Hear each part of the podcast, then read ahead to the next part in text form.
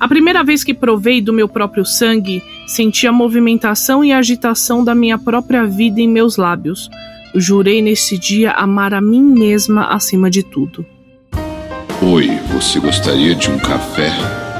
Café com quê? Café com Cursed. Bom dia, ouvintes do Regra da Casa! Tudo bom com vocês? Eu sou a Domi. Essa noite estamos aqui mais uma vez no Café com Cursed, essa playlist onde falamos sobre o World of Darkness. E estou aqui com o Marco Antônio Loureiro, vulgo boi. E aí galera, tudo bom? Espero que vocês estejam bem, sejam seguros. É... Um Feliz Natal atrasado e um Feliz Ano Novo. Hoje nós estamos aqui no nosso primeiro episódio 2022 e espero que seja um ano super bacana para todos nós. Então, se segurem, porque esse, esse episódio vai ser muito legal. É onde nós começamos o segundo círculo do livro de Lilith. Sim, o livro da coruja. O livro da coruja. O segundo ciclo do Revelations of the Dark Mother. E, se você está caindo de paraquedas neste episódio, minha sugestão é que você é, é, é, escute os episódios anteriores do, do livro de Lilith.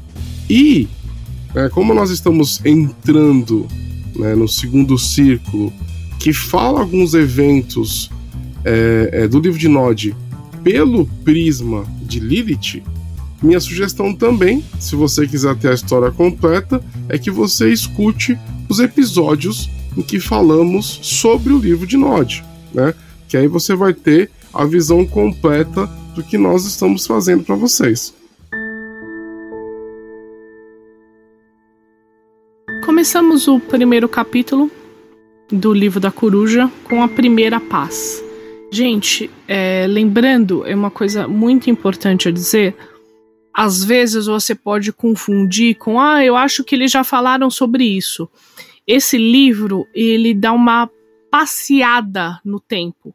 Então ela relembra algumas coisas, ela passa algumas coisas, por isso que você tem essa impressão, tá bom, gente? Por isso é importante você acompanhar desde o primeiro e, e você vai notar isso. Ela, ela relembra alguns momentos e isso deixa todo mundo perdido. É, porque este livro, assim como o livro de Nod, são livros em on, né? Eles são. São puta de um produto foda, né? Porque assim, é, são livros, são produtos, mas esses livros eles existem dentro do jogo também. Então eles são fragmentos de, de, de pesquisas, de relatos históricos, de trechos de, de tomos antigos que a personagem né, que, que escreveu esse, esse livro, em on, né? Não estou falando dos autores, estou falando é, é, que os autores eles escrevem como se fosse uma personagem em on. Né? E essa personagem On, ela coletou essas informações e fez um livro, é, é, é um livro próprio. Então, é, é, cada trecho vai e volta, vai e volta porque são informações é, dessa pesquisa dessa personagem, tá bom? Então vamos começar. Nas terras amorfas, Lilith vagou e criou um jardim para ela unindo os mundos, as palavras e sangue em um, em um espinheiro. É, aqui é aquela coisa que eu falei já, já, já em episódios passados. Essas terras amorfas, é, é, onde ela criou o jardim, a gente tá falando da Umbra, né? Na minha visão, nós estamos falando dos, dos reinos umbrais. Então, é, ela cria um reino, né? É, é um jardim que para mim é uma, uma, uma, uma figura de linguagem para falar de um reino umbral dentro da Umbra. Beleza? Com carinho de uma mãe, ela deu à luz a um mar de raízes emaranhadas e frescas, de flores com botões de sangue e caule de carvão. O jardim brilhou como Lilith brilhava. Ela criou um jardim do nada. Os frutos, o solo estéril, e ela só tinha o manto da noite nessa época. Ela varreu e agou o seu jardim com o seu sangue. É, aqui, não sei se vocês lembram disso, mas é, a é quando ela, é, ela sai do Éden, ela, ela cria o jardim na Umbra e ela destrói esse jardim, tá? É isso que ela tava falando de novo. Só que aqui é, é, ela tá dando a introdução pro círculo, tá, exato, gente? Exato, exato. E nos, daí nós temos o segundo capítulo, que são os dias anteriores, que ela conta um pouco como foi vagar nessas terras, que o, sol, que o sol queimava sua pele, que os seus olhos ficaram secos como areia, que o vento rasgou, que ela tinha que se esconder do sol para se proteger. Ela conta um pouquinho sobre isso novamente para nós, tá? E nessa época, ela carregava em seu ventre o fruto roubado da árvore do conhecimento. A única coisa que muda nessa narrativa da Lilith é que aqui ela cita as dores, o sofrimento que ela teve como algo bom.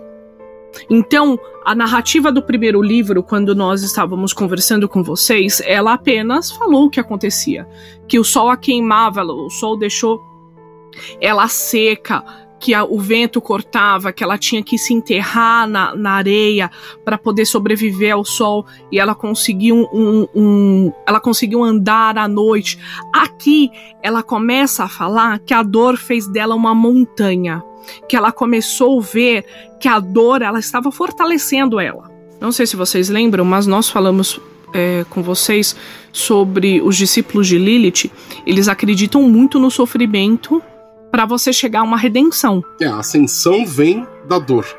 Tudo isso que aconteceu com ela a transformou e ela começou a acreditar que o sofrimento era bom, que fez algo com ela. É, o, o, o que que acontece então? Ela é exilada né? E ela vaga por essas terras amorfas que ela, ela se refere aqui. E ela se refere com muita, muita agonia nessa parte, né?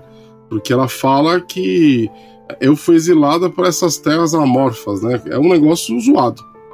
E, e nisso, ela descreve o sofrimento, né? Ela fala que o sol, o sol queimou a pele dela e uma série de outras é, é, é, de outros outras mazelas que afetaram.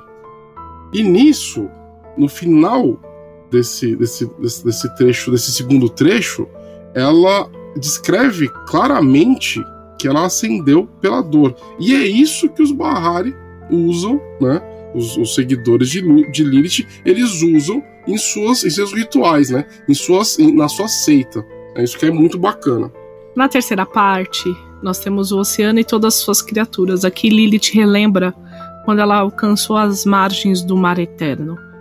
O que aconteceu? Vocês lembram disso? Onde ela entra, ela dá à luz a várias criaturas e ela sente uma fome imensa, que essa fome a gente pode até comparar com a fome que Jeová teve quando logo depois que ele criou o seu jardim, ele sentiu uma fome imensa, que essa fome só parou quando surgiu Lilith e Adão. Aqui, é, Lilith tem essa mesma fome e ela devora tudo, ela devora ela mesma e essa fome não passa.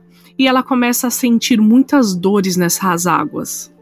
E aqui também, dentro do Mar Eterno, ela dá luz a diversas. É, a que ela chama aqui de novas raças, né? Porque no, no, de acordo com a.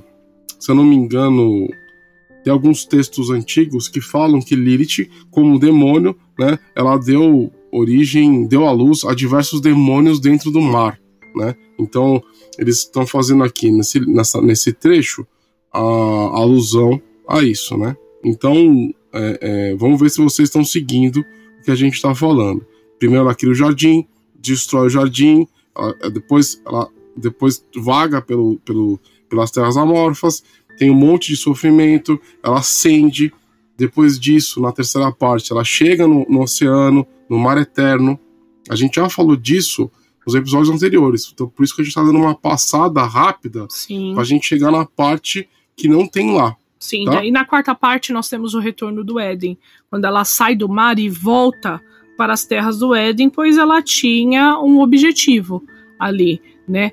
E daí na quarta parte nós temos o retorno ao Éden, quando Lilith se cansa do mar e ela deseja criar um jardim para ela, mas ela quer um jardim como o jardim do Éden. Ela não quer qualquer jardim. É, lembra aqui, se você escutou os episódios anteriores, que Lilith ela é um, um deus, uma divindade e uma, um, um, ser criado, né?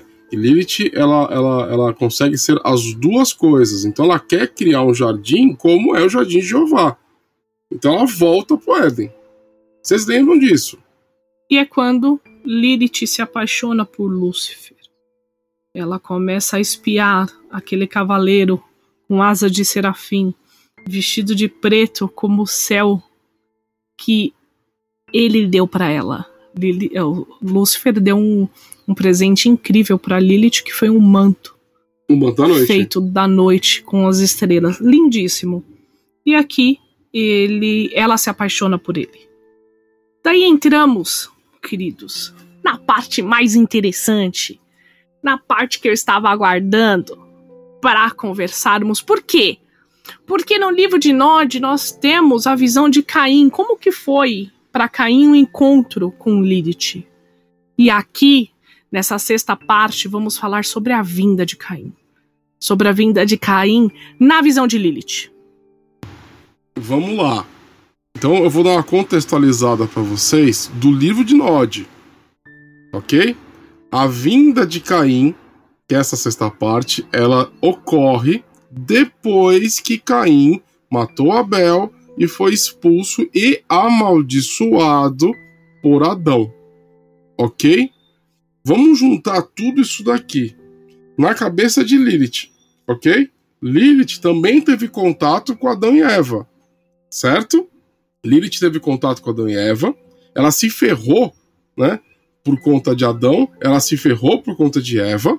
Ela se ferrou por conta de todo mundo ali, né? né? Por conta de todos esses arrombados. E aí ela foi exilada não sei quantas vezes, né, do Éden.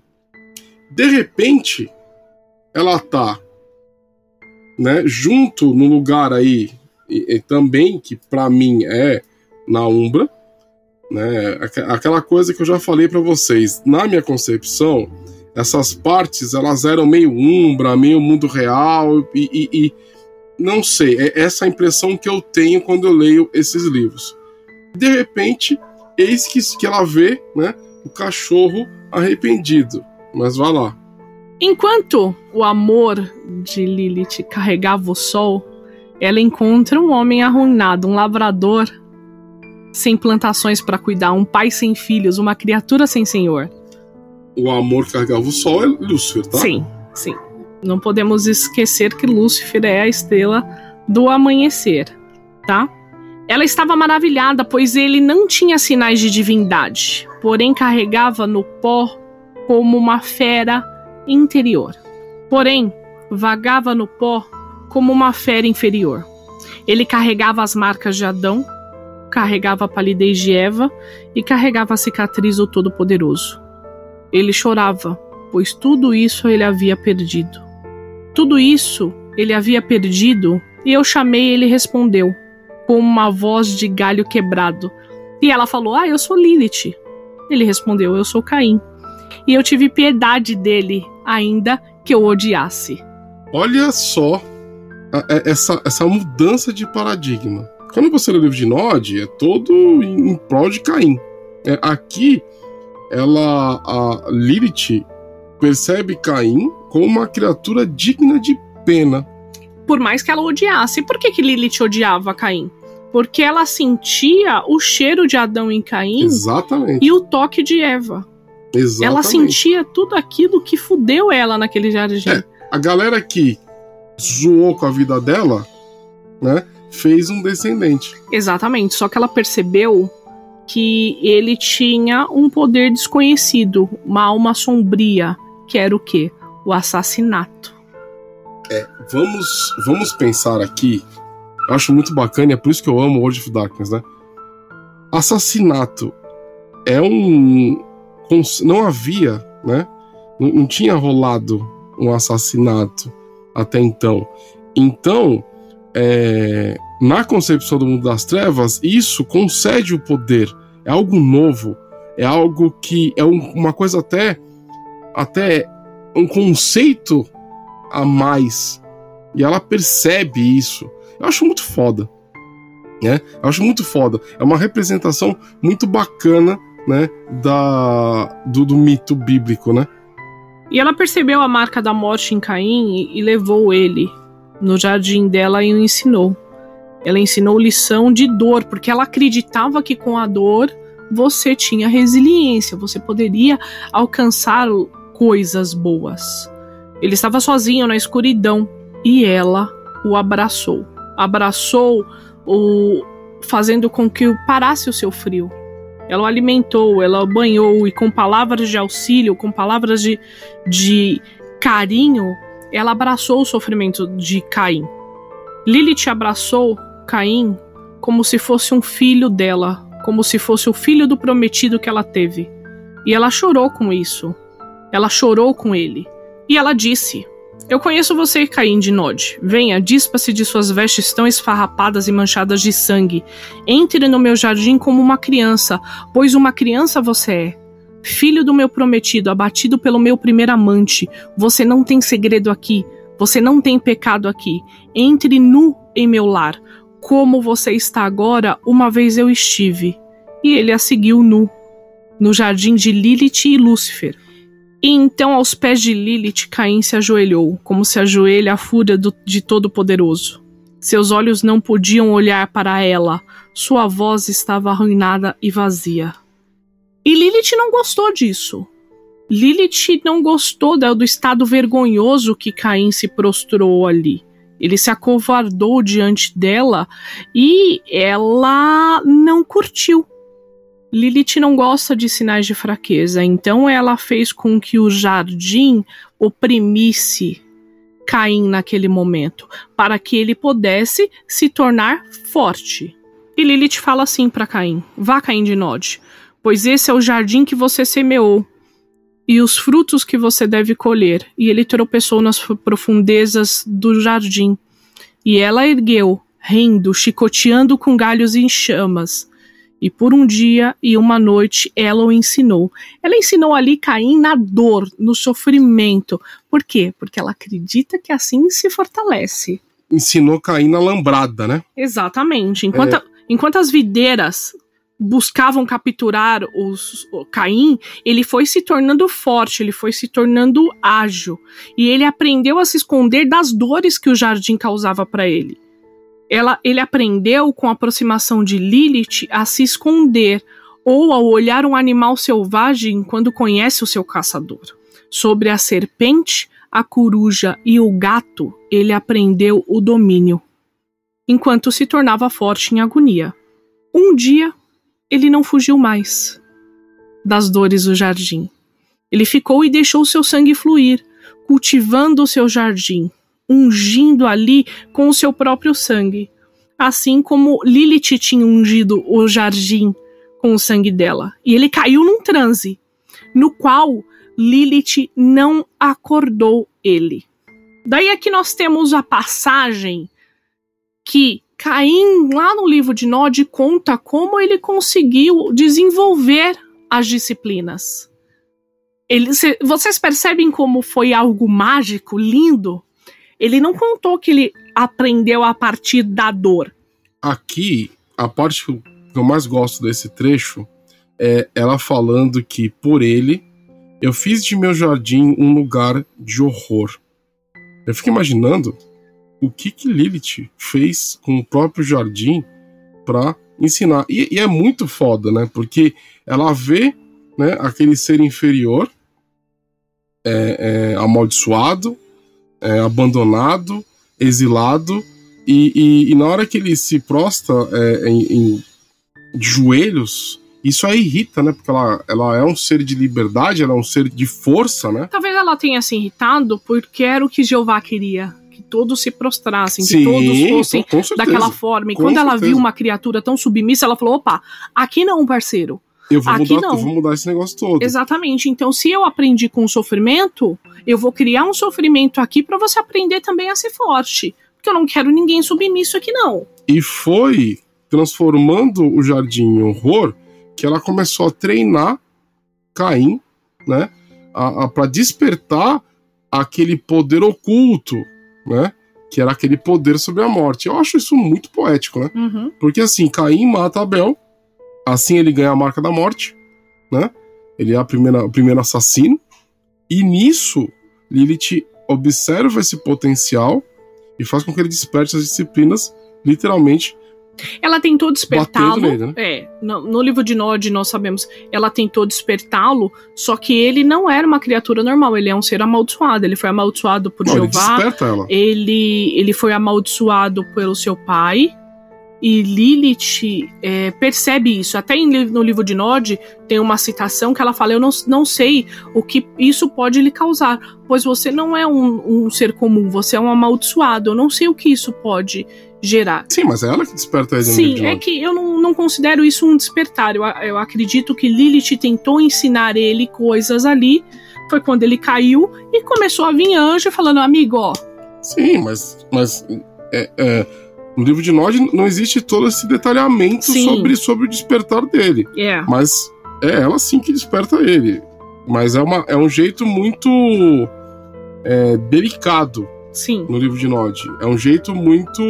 Ah, ó, busque seu potencial. Aqui a gente imagina que foi um negócio tipo jogos vorazes, né? Nossa, total. Ele aprendeu lutando contra as, as, as, as, as hordas de Lilith, né? E daí, nesse transe, ele caiu. Li- Lilith não acordou Caim. Foi quando veio Miguel. Aqui, esse transe, ela, ela fala no final, pois eu não tinha o que tratar com as vindouras hostes, né? Por quê? De novo, ela já estava ligada quem são essas criaturas, né? Todas essas, essas, essa- esses personagens, ela teve que tratar, teve problemas, então ela não quer, né? Ela não tem nada o que fazer com aquilo. Então, que Caim fique de frente com o seu destino sozinho. Exato. Então veio a ele Miguel, o guardião da chama, trazendo notícias de piedade do Todo-Poderoso. E Caim, o orgulhoso Caim, filho de Adão e fortalecido pelo jardim de Lilith, declarou que ele sozinho poderia conceder a piedade a si mesmo. É, é- é- essa, essa aqui é uma visão muito, muito bacana e eu prefiro essa daqui, né? Então, Caim acabou de passar pelo treinamento rigoroso, né, de Lilith. Chega Miguel pra falar, pra, pra conceder perdão. Ah, vá pra puta que pariu, né?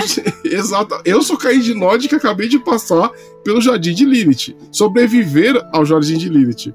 Aos horrores do jardim de Lilith. Porque daí aqui nós temos o contraponto, né? Caim chegou todo submisso e agora ele tá todo orgulhoso. Exatamente. Porque quem, quem, quem encheu o orgulho de Caim? Lilith. Lilith disse, Lilith fez, Lilith criou esse ser orgulhoso. Eu digo mais. Eu digo mais. Lilith despertou a, a, a criatura sombria que existia dentro de Caim. Sim. Então, Miguel visitou a maldição do fogo sobre Caim de Lot. Lilith sorriu, porque isso agradou. Então veio Rafael, o guardião do amanhecer, trazendo notícias do Deus Todo-Poderoso, trazendo perdão. E Caim, o orgulhoso Caim, filho de Adão, fortalecido pelo jardim de Lilith, declarou que ele sozinho julgaria suas ações. Então, Rafael visitou a maldição do amanhecer sobre Caim de Nod. Ela sorriu e isso a agradou. É, Essa pessoa, cara, eu a- a- adoro Lilith. Porque assim, ela tá vendo nessa parte, né? Quando Caim encontra com os arcanjos, ela, ela, ela está vendo todo o treinamento dela funcionando. Exatamente. Né? E ela "Opa, gosta, vamos lá. Vamos, lá, parceiro. Não, não baixa a cabeça. É isso mesmo. Vamos por quê? Porque ela foi a primeira pessoa a confrontar Jeová. Exatamente. E agora nós temos a segunda pessoa, que é Caim. Então veio Uriel, o guardião encoberto da profundidade, trazendo notícias do Po- Todo-Poderoso. E Caim, o orgulhoso Caim, filho de Adão, fortalecido pelo jardim de Lilith, declarou que ele e todos os seus futuros filhos só descansariam quando ele achasse adequado. Então Uriel visitou a maldição da cinza sobre Caim de Nod. E mais uma vez, enquanto Caim se escondia nas trevas, Lilith o viu. E ela disse: Certamente. Você cuidou bem do meu jardim, como um lavrador cuidaria. E então ele amaldiçoou Lilith, com cinzas, com amargura, com esterilidade. Com essas coisas ele amaldiçoou Lilith e ele desapareceu naquela noite. Então, se você lembra do livro de Nod, você vai lembrar que na hora que chega Uriel, Caim balança. Porque Uriel é o, o, o, o, Eu acho que Caim, sei lá, não esperava. Entendeu? Uriel é o arcanjo da morte. E na hora que Uriel chega, isso no livro de Nod, tá? Não é aqui. Uhum. É por isso que é legal você ter a visão dos dois livros. É, Caim balança e, e, fica com medo. Ele não gosta. É, tipo assim, foi a primeira maldição que ele sentiu. E aí ele culpa Lilith. Né? Ele, ele culpa. É, é um puta no cuzão, né? Ele vai, se fortalece, fica orgulhoso e depois que dá merda que chega Uriel. Ah, a culpa é sua. A culpa é sua. E ele amaldiçoa Lilith. E no livro de Nod, é, Caim abandona Lilith porque ele disse que Lilith queria podá-lo. E é exatamente o oposto. O que ela queria era que ele confrontasse né, a, a, ao mundo e é, é, atingisse todo o potencial. Ok, é um potencial sombrio, é um potencial terrível, mas Lilith não é tipo uma pessoa boazinha. Lilith é uma uma, uma, uma ser luminoso, né? Um ser luminoso é uma entidade extremamente poderosa, uhum. né? É, é, muito mais do que um ser humano, mas muito mais mesmo. Exatamente. E, e, e Caim vai embora. E na sétima parte nós entramos nas crianças. Nos dias seguintes, Lilith cuidou da sua terra, agou com amor. Caim foi embora. Caim foi embora, picou a mula. Lilith seguiu a vida dela. No tempo certo, os frutos de Dainu elevaram-se em pequenas montanhas no ventre do mundo. É Dainu é o nome do jardim de Lilith, tá, gente? Sim. De Lilith e, e Lúcifer. O trabalho foi pesado, mas o amor estava do lado dela. A coruja observou dos céus, o gato rondou como, som, como uma sombra e a serpente se aninhou sobre os seios de Lilith. Lúcifer segurou em suas mãos e eu cedi o néctar da alegria e da tristeza. Olha essa frase. Construção foda, né? Que lindo, né? E eu cedi o néctar da alegria e da tristeza e nós tivemos três meninos e três meninas. Benditos sejam os frutos do vento de Lilith, pois eles brilhavam como uma lua alta e como um sol no meio-dia.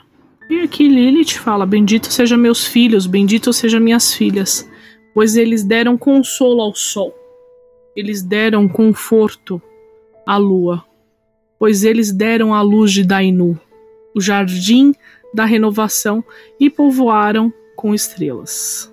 Nessa sétima parte, nós temos que são as crianças, né? As crianças de Dainu. É... Primeiro de tudo, né?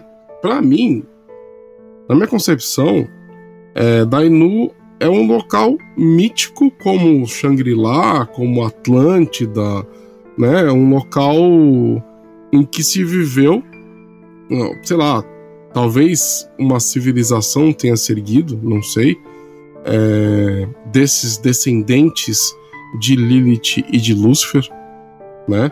Eu, a gente pode traçar um, um, um paralelo aqui, talvez até com os Nephilims.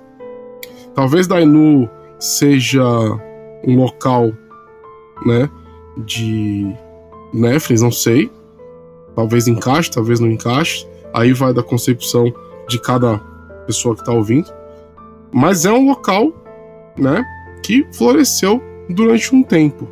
Uma cidade mítica, né? Uma cidade não, uma região mítica, né? Porque estamos falando aqui de uma região umbral. É, eu gosto muito quando eu tô mestrando, quando eu tô imaginando o mundo das trevas, de imaginar esses lugares, tá? É, eu acho que as pessoas elas têm até uma uma uma mania, né, de quando lê essas coisas, não, não, não imagina, algumas pessoas, tá, não vou, não tô generalizando, mas de passar a beleza. Então eu gosto de concretizar na minha mente. Que aí se precisar usar alguma mesa, eu utilizo, né? Então, é, Dainu é um local mítico, beleza? É, essas, esses três filhos e três filhas de Lilith e Lúcifer, para mim, são criaturas. O que elas são, não sei. O que eu sei é que é, é, podem ser Nephilims, ou aqui pode ser uma alusão a seis tipos diferentes de seres sobrenaturais. Não sei. Aí, aí a gente vai ter que sair da caixa e extrapolar a, a, a, o, o, o, o, sei lá, os céus aqui, né? De imaginar que existiam criaturas ou pensar em, qual, em quais criaturas do mundo das trevas encaixa aqui, encaixam aqui, tá? Mas era um local muito bonito, no, no meu ponto de vista, né? É um, um, um local que rivalizaria com essas, essas, esses, é, é, esses locais perdidos míticos, tá? Então, eu gosto muito dessa parte, gente, de verdade. Dainu, para mim, é, é motivo de muito pote de aventura, pode ser campanha para encontrar esse lugar. Gente, é muito, muito, muito foda. Só, eu sou maluco por Dainu, tá? Daí temos a oitava parte, que é a violação de Dainu. Em alegria e tristeza, esse jardim cresceu até atingir os limites do mar eterno. A coruja estava fértil, o gato estava fértil e a serpente estava fértil. E os filhos de Lilith eram como luzes no céu. Embora uma sombra do Éden, Dainu rivalizou com o Éden, cujas árvores altas e a água corrente por muito tempo foram pó, até o retorno de Caim e seus malditos filhos. Todos estavam apaixonados nesse jardim, até que o assassino voltou. Quando Lúcifer carregou o céu com tempestades, as mãos de Caim carregavam as pedras do ódio e a lâmina da vingança. Seus filhos seguiam numa nuvem atrás dele. Como chacais, eles caíram sobre os filhos de Dainu. Como lobos, eles se alimentaram da carne. Como besouros, eles levaram embora os frutos do jardim. E queimaram Dainu, até que só restassem as brasas. E desde então, Dainu não existe mais. Pera, pera, pera. Para tudo. João Kleber, né? Pra mim, continua existindo. Eu, eu, eu Olha como é que é importante você concretizar as coisas na sua cabeça, né? Aqui nós estamos num salto temporal, né? Enquanto Caim tinha fundado a primeira cidade, né? Junto com a, a segunda geração, a terceira geração e tudo mais, Lilith estava com Lúcifer num jardim, né? E era algo muito harmônico, muita paz, muita alegria, todas as pessoas se gostavam. Caim, o amargurado Caim, né? pegou seus filhos e destruiu Dainu. Mas para mim, esse lugar ainda existe. Por mais que aqui tenha dito, tenham dito que não existe mais. Mas talvez não exista mais o propósito, talvez não exista mais a, a, o ideal, certo? Mas, então assim, enquanto no livro de Nod, Caim estava. A, o, a sociedade cainita estava nos primórdios, estava florescendo, Lilith e Lúcifer estavam fazendo jardim. Isso é muito importante a gente entender que é na, no mesmo tempo, gente. E você deve estar se perguntando, poxa, mas se Lilith era toda poderosa, por que, que ela não matou Caim? Por que Lúcifer não matou Caim? Eles não podiam. Não podemos esquecer que Caim tinha a marca no pescoço e ele não poderia ser destruído. É. Porque ele é obrigado a viver a eternidade sofrendo, a carregar as maldições. Então não é simplesmente, ai, vou destruir. Não é, não funciona assim, gente. É, exatamente.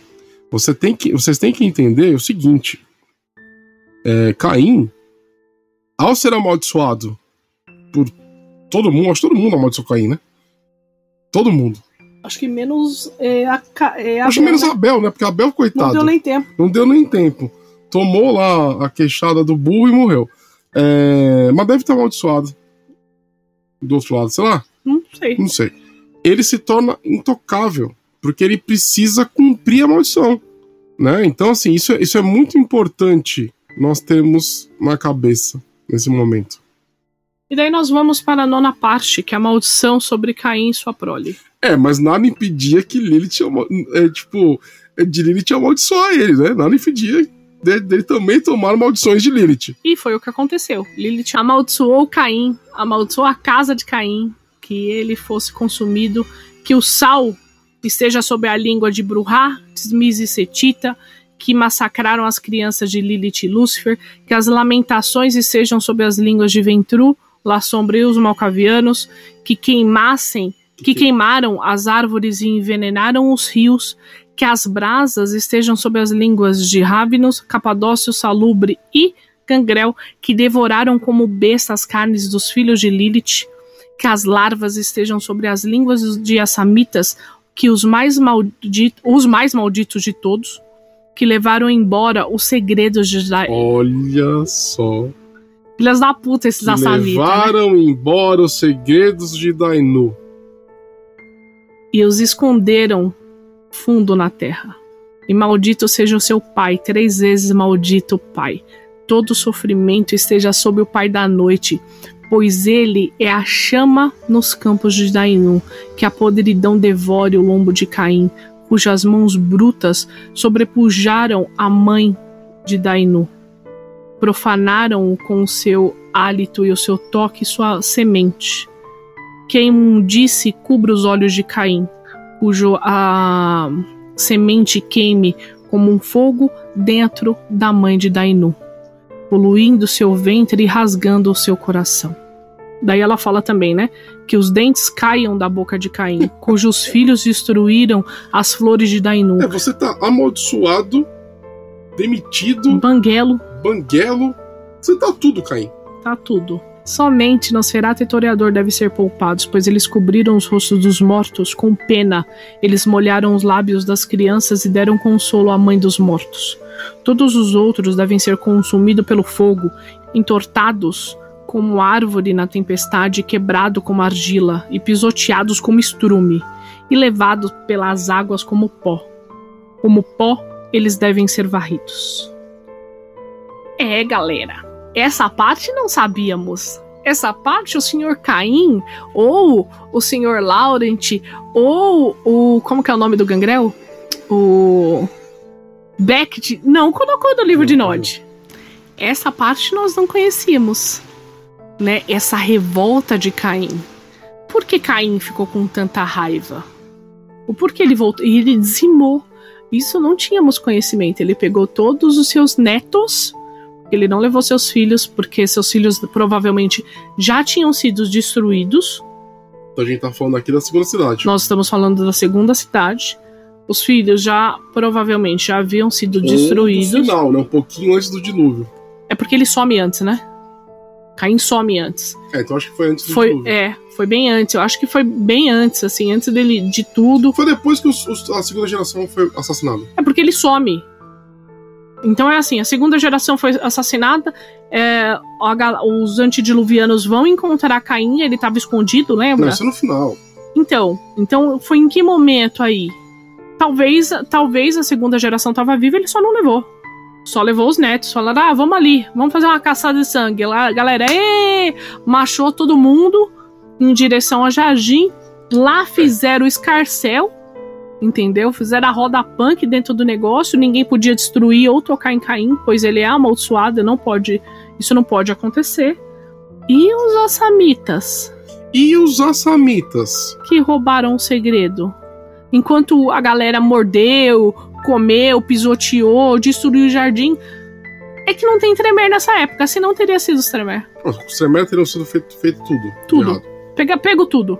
Ah, vou pegar isso aqui, vou pegar isso aqui, vou levar embora essa semente. A Ó, vou levar-. Eu vou levar. Ah, tem uma criança jogada no chão, vou levar também. O que é interessante aqui, e agora traçando um paralelo com o clã Samita, é que o clã Samita, algumas das castas foram criadas para a caça dos feiticeiros, por exemplo, ela foi criada para lutar contra demônios. Então, na minha cabeça, funciona você eles os feiticeiros terem o conhecimento para lutar contra demônios que foram roubados de Dainu. Pode ser. Né? Isso para mim faz sentido. Porque assim, vamos lá. Você tinha netos, talvez, e bisnetos junto nessa treta. E roubaram tudo. Sim, sim, pode ter acontecido E- isso. No final, os Nosferatu e o historiador cobriram o rosto dos mortos. Isso é muito E legal. ajudaram, né? Eles ajudaram tudo E o, legalmente. Nosfera- e o Nosferatu? Porque o, o antediluviano Nosferatu é um puta de um cuzão, né? É um- ele é um diabolista, uma pessoa que cometeu diablerie. e- n- Não entendi. Não entendi esse Mas Nosferatu como um ali. bom Nosferato, ele não sai fudendo tudo, né? Ou não foi o Absimiliard, que é o antediluviano, Mas foram as crias mas dele. foram as crias dele. Pode ser. E daí nós vamos para a parte, para a décima parte, que são as cinzas. Caim riu quando aconteceu tudo aquilo no jardim. Sua descendência maldita sorriu pelaquilo que eles haviam feito. E para a cidade de muros e escravidão eles fugiram. Então ela tá falando aqui da segunda cidade. Segunda cidade. Que foi ela que foi murada, né? Segunda cidade. Ela amaldiçoou todo mundo. Amaldiçoou as coisas, amaldiçoou a prole, amaldiçoou tudo. Estava nervosa com o que aconteceu. Se é a segunda cidade, a segunda geração já tinha sido eliminada. Exato. Nós estamos falando aqui que participaram desse ataque a terceira, quarta geração. Mas eu me recuso a acreditar que Hakim estava nessa, nessa história. Pelo ponto de vista do clã Buka e Samita, né? Sim. É que Hakim não é o. O Hakim é um cara bacana. É. Só se Hakim foi convencido que Lilith era um demônio. Só se Hakim foi entendeu? convencido que ela, que ela era um demônio ou foi obrigado pela honra. Eu acho que eu prefiro a versão de que convenceram que Lilith era um demônio. Porque muitos cainitas acreditam, até hoje. Por Pode isso que ser. tem as caças aos filhos Pode de. Lilith. Você entendeu? Então eu acho que convenceu. Eu acho. Não sei. Não sei se ele iria. Provavelmente ele não iria. Ele... Porque ele começou a gerir a segunda cidade. Então ele não iria, ele mandava seus... mandaria seus filhos. Entendeu? Ah, com a lâmina do dia, Lúcifer golpeou alguns dos filhos de Caim. E juntos, ele e Lilith, eles tentaram fazer alguma coisa ali, mas não deram. Eu imagino que tenha sido uma galera uma horda de cainitas. Não, mas eles, eles- eles destruíram. Destruíram Eles tudo, destruíram. acabou. Lilith e Lúcifer destruíram quem estava lá, gente. Destruiu. Entendeu? E fizeram inimigos tão poderosos como Lilith e Lúcifer. Lúcifer foi embora. O amor de Lilith a deixou. A ligação que, que havia entre os dois foi quebrada. Porque não existe mais filhos de Lilith e de Lúcifer. E agora tudo é cinza. É, porque depois do ataque, Lilith e Lúcifer, que são né, dois titãs de poder, se voltam contra os atacantes. Então eu acredito que uma parte do exército de vampiros que destruiu Dainu, ou nunca foi destruído, esse daqui é a parte do boi, é, foi completamente massacrada por Lilith e por Lúcifer. Então, assim, você tem uma construção nessa nesse ataque muito muito peculiar, né? Lilith e Lúcifer viram as- os seus filhos serem destruídos, o ataque todo, então eu consigo imaginar essa cena, né? Eles no meio da maravilhosa Dainu, enquanto as hordas cainitas estavam destruindo tudo, até uma hora que eles falam cansei a lá, a lá Wanda Maximov. No More Mutants. Só que nesse caso é chega. E eles começam a ceifar todo mundo. Cainitas caem, viram cinzas. Por isso que aqui é a, é- é a- décima parte chama cinzas, né? Porque acredito que Dainu vira um, um- um- vários pós de cinzas aparecem por aí, né? É... Só que aí acabou, né? O sonho de Dainu acabou. E ela é, é, é, lamenta né, o ocorrido. E Lúcifer sai fora, né? Rindo. Não, Lúcifer não sai rindo, quem ia cair. Lúcifer sai fora. É, o, o na verdade, o riso de, de, de Caim é a gota d'água para Lilith e para Lúcifer, que resolvem destruir tudo, todos os atacantes, né? E aquela coisa, né? Devem ter sobreviventes. É legal usar isso na sua crônica também. Vai saber, né? Colocar aí um quarta geração fudido aí que é o que é sobrevivente do do desse massacre. Desse massacre, né? Acho que vira um negócio, pode ser uma coisa bem legal, um gancho bem bacana de aventura também. E por hoje é só. Encerramos nosso episódio nas cinzas do Jardim de Dainu. Encerramos o segundo círculo Isso. do livro da Mãe Sombria. Próximo círculo é o livro do Dragão. E aí nós vamos ver Lilith na sua forma mais terrível. Mais terrível. É, e é isso. Eu vou escrever e narrar essa procura por Dainu.